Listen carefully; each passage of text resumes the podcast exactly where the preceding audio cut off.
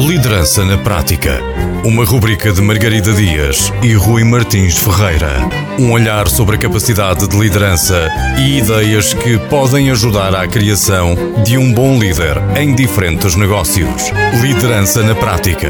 Para ouvir na Rádio Antena Minho e em podcast em antenaminho.pt.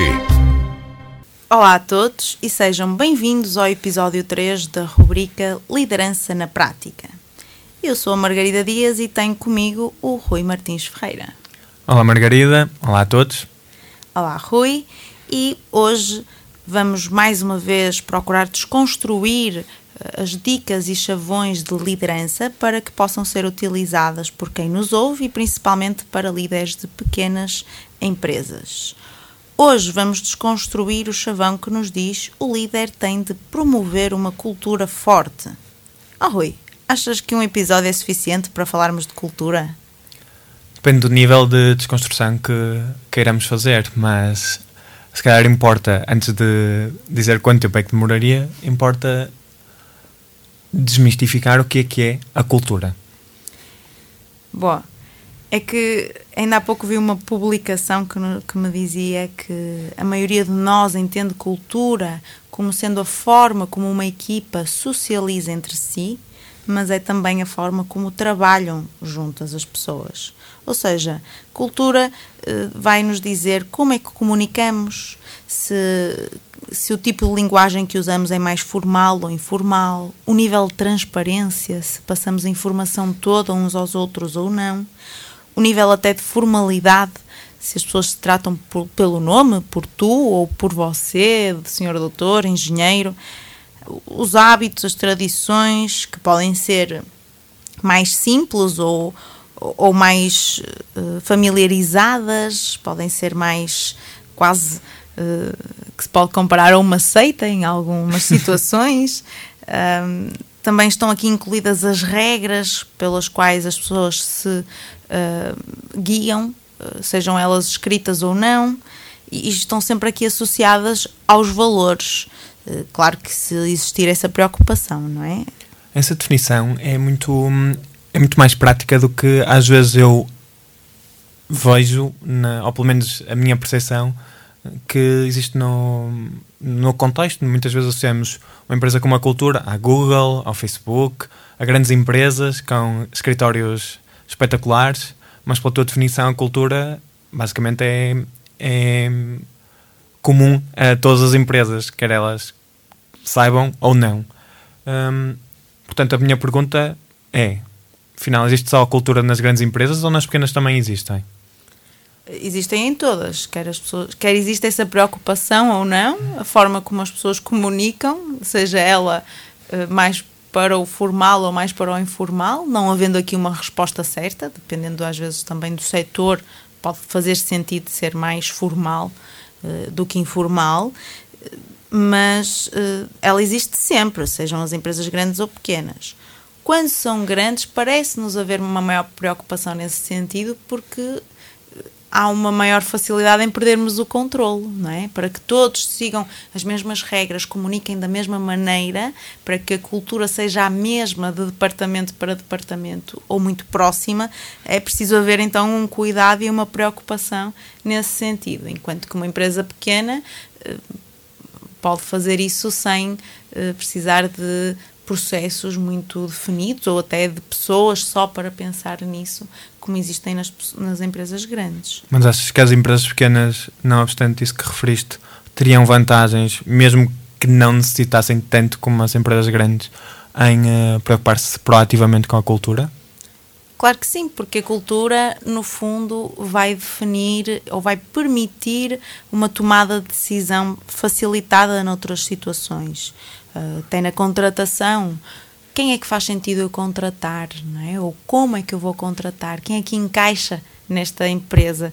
E está muito associado à cultura, não é? Aos valores que são, quando são transferidos para algo prático, que é vivido nessa empresa, uh, é mais fácil nós percebermos quem é que pode encaixar ali. Não querendo dizer que só vamos contratar pessoas uh, todas iguais umas às outras, mas que façam sentido uh, estar ali naquele ambiente e trabalharem umas com as outras.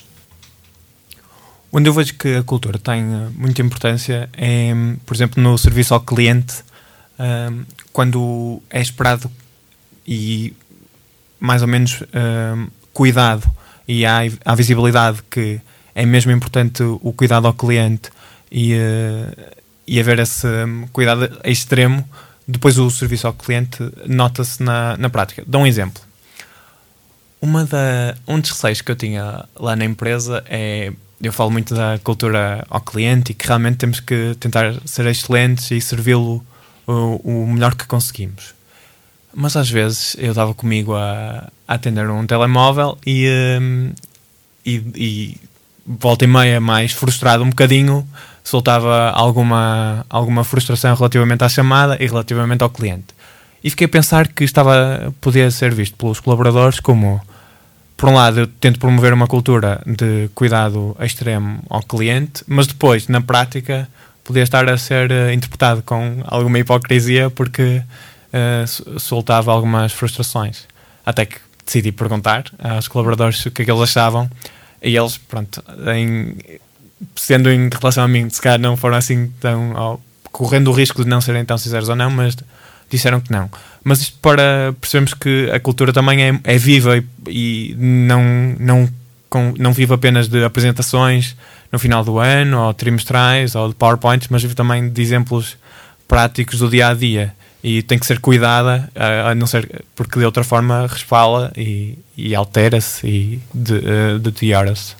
É um exemplo muito bom este que trouxeste, porque mostra precisamente isso, que tanto para empresas grandes como para empresas pequenas há essa tendência de ah, então vamos pôr frases na, bonitas, na, inspiradoras na parede, vamos.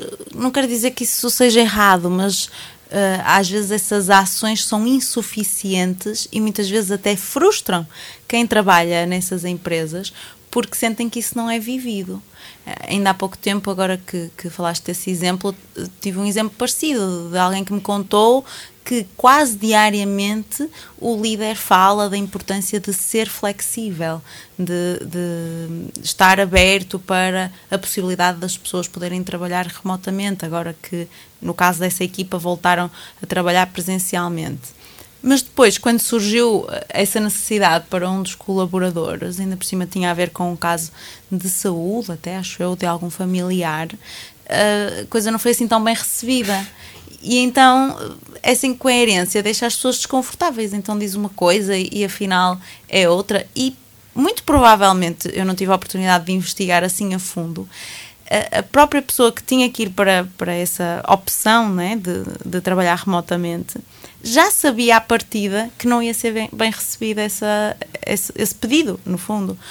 Porque por mais que eh, as pessoas digam não é? e saiam as palavras certas da boca do líder, se não é vivido, se não é demonstrado que isso realmente uh, é aquilo que o líder acredita, as pessoas sentem isso e sabem que não estão afinal nesse ambiente tão seguro assim como lhes pode ser passado. Sem dúvida nenhuma que é um, é um bom exemplo de como é mesmo isso, a cultura tem que ser vivida acho que o radar da bullshit nas pessoas é muito mais alto do que se calhar os líderes pensam. Isso, aliás, notamos isso nos, às vezes até na política. Notamos perfeitamente quando há ali muita hipocrisia ou simplesmente as palavras são verdadeiras. E numa equipa existe também muita política, existe tanta política, essas interações que nós temos enquanto pessoas, por isso também se nota muito isso. Eu lembro também numa, um exemplo sobre a cultura e de como é que isso afeta a forma como as pessoas trabalhavam. Numa antiga empresa onde eu trabalhava, a iniciativa não era muito bem vista. E quando havia essa iniciativa, era reprimida por não ter seguido os protocolos que devia ter seguido. E o que isso gerava depois era que, hum, por um lado, qualquer tipo de resposta, por exemplo, a uma reclamação de um cliente, demorava dias ou até semanas, mesmo que não fosse nada de especial resolver aquilo, mas era escalado para o nível seguinte de hierarquia, portanto a organização tornava-se muito mais lenta E por outro, quando às vezes eu perguntava, por exemplo, a um, a um colega de trabalho: Olha, mas por que, que não fizeste aquilo desta forma ou assim? A resposta era tão simples como: Eu aqui não sou pago para pensar, sou pago para fazer. Isso era. tinha perigos para a organização, porque o, a produtividade, a produção da empresa era claramente afetada por essa cultura de não haver uh, iniciativa, ou pelo menos sempre que havia era sempre reprimida a um nível totalmente exagerado. Sim, ou seja, há que ter cuidado. Neste caso, até podemos estar a, a, falar de um fluxo de informação demasiado, demasiado burocrático que impede as pessoas de tomarem essa tal iniciativa. O que muitas vezes torna as pessoas quase que indiferentes, não é? Então, vou, já que é assim, então eu vou fazer simplesmente aquilo que me mandam e para muita gente melhor ainda, porque estamos a. então já não tenho, não é? Lavo as minhas mãos, não tenho responsabilidade, chego, faço o que me mandam e vou-me embora. Há, há, muita gente que gosta disto, mas claro que em termos de envolvimento, de interesse por aquilo que estamos a fazer, vai reduzindo, vai descendo também a motivação, já para não falar dos outros constrangimentos que já apontaste, não é? Ou seja, uh, o, o, facto do fluxo de informação ser longo e burocrático impedia até que atendessem o cliente da melhor forma, se calhar uma coisa que podia ficar resolvida logo na hora, por exemplo. Olha, e imagina que um líder quer agora implementar uma cultura, como é que nós operacionalizamos isso? Afinal de contas, que é é, como é que nós fazemos esse trabalho? Eu diria para começar pelos valores, uh, independentemente de eles já existirem ou não, se não existirem, começar por definir os valores que fazem parte dessa estratégia empresarial e depois para cada um seja o líder sozinho, seja um grupo de sócios ou até com a equipa, não vejo por que não, procurar ir desconstruir cada valor, trazer exemplos práticos do que seria estar a viver aquele valor naquela empresa. E daí vão surgir ideias de hábitos, de tradições, de alguma coisa para implementar, de alterações de forma de comunicar ou dos processos funcionarem. Podem surgir coisas simples, como à quarta-feira há um pastel de nata para cada pessoa. Já vi isso acontecer em empresas muito grandes e já vi isso acontecer em empresas microempresas em que são três na equipa e lá se criou o hábito do líder trazer à quarta-feira um pastel de nata para cada um.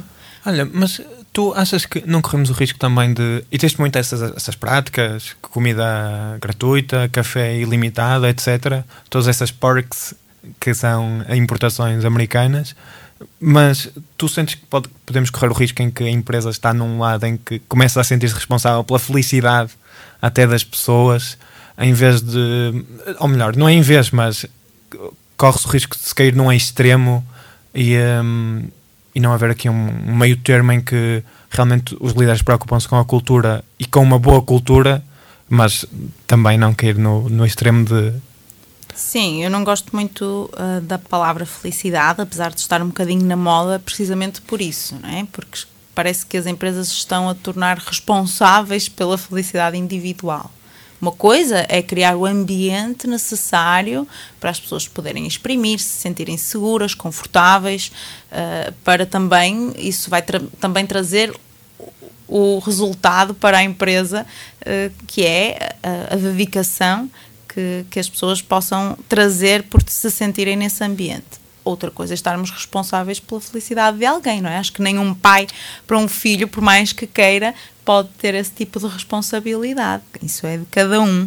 E sim, muitas vezes cai-se nessa armadilha, ou seja, apesar da maioria uh, dos exemplos que temos são empresas que não têm a preocupação com qualquer tipo de cultura, e então não há uh, essa forma de unir as pessoas ou de, essa preocupação de as fazer sentir que podem contribuir. Agora, uh, também há o extremo oposto. Eu já assisti a pessoas que entraram em burnout porque a empresa criou um ambiente tão bom que uh, havia aquela síndrome do impostor, não é? Ou seja, dão-me tanto que eu preciso de dar também uh, de volta, sinto que não estou a dar o suficiente uh, e então as pessoas dedicavam-se a isso de tal forma que não tinham outras áreas da vida. Não tinham hobbies, não, não socializavam com amigos. Isto, por exemplo, em empresas em que alguém que vai trabalhar para uma outra cidade, ou seja, já não tem família, já não, os amigos são os amigos da empresa. O que é que acontece aí? Parece tudo muito bom, não é? O líder, ai, não, eu quero é desses. Mas o problema é que uh, sempre que há alguma coisa de errado no trabalho, quando nós estamos a pôr o trabalho em primeiro lugar como única prioridade, uh, depois isso para nós é um drama maior. É uma coisa muito preocupante porque nós demos uma importância tão grande que uh, não, já não sabemos lidar com a frustração também nessa área profissional. E então já vi pessoas entrarem em burnout também por uma cultura, se calhar, demasiado forte ou demasiado uh, que envolve as pessoas a um ponto muito alto. E às vezes é preciso termos essa noção de que também, ao, ao definirmos a cultura, isso vai ser um filtro, uh, tanto para clientes como para quem vai trabalhar connosco. Ou seja, vai, vai haver sempre quem uh, acredite naquela cultura e quem confie, e vai haver sempre aquelas pessoas que não encaixam naquela cultura. Há, há uns tempos ouvi uma história de alguém a dizer que foi contratado e que logo no primeiro dia de trabalho se assustou porque ele foi ser recebido no avião com balões e um, alguém à, à, espera dele. Depois até o motorista sabia o nome da pessoa. Chegou ao hotel e tinha todo um kit que incluía uma caneta com o nome gravado e a data e a dizer estamos muito felizes por estar na nossa equipa e apesar de uma outra pessoa que estava comigo a ouvir essa história ter dito eu ia adorar ter esse tipo de recepção, a pessoa que estava a contar a história disse eu senti-me invadido e a pensar, ok, então eu vou ter que dedicar a minha vida toda a isto, eles agora querem ser a minha família, mas afinal o que é isto? Ou seja, há pessoas que encaixam melhor nos lugares do que noutros. Coisas simples como, por exemplo, a última vez que eu, que eu estive numa equipa, eu lembro-me que a forma como fazíamos o o retiro anual, vamos dizer assim, eh, era garantido que era sempre em dias de semana, por exemplo. Eu lembro-me de achar isso interessante, que me respeitavam e que respeitavam o, o meu horário, o meu tempo de fim de semana, que não teria que ser ocupado, ainda que com diversão, com nada que tivesse a ver com a empresa. No entanto, conheço muitas empresas que as pessoas me parecem bem envolvidas e, e, que gostam da cultura onde estão inseridas, que fazem esse tipo de, de retiros durante o fim de semana. Ou seja, não há uma resposta certa. Há é uma necessidade de percebermos que há pessoas que vão gostar e há pessoas que não vão gostar e está tudo bem com isso. Até nos ajuda a filtrar quem é que encaixa aqui e quem é que não encaixa. Obrigado, Margarida, por eh, essas histórias e por esses exemplos. Acho que por hoje é tudo. Voltamos para o ano e uh, por isso, bom Natal a todos e boas festas. Bom Natal. E até ao próximo episódio. Liderança na Prática. Uma rubrica de Margarida Dias e Rui Martins Ferreira. Um olhar sobre a capacidade de liderança e ideias que podem ajudar à criação de um bom líder em diferentes negócios. Liderança na Prática. Para ouvir na Rádio Antena Minho e em podcast em antenaminho.pt.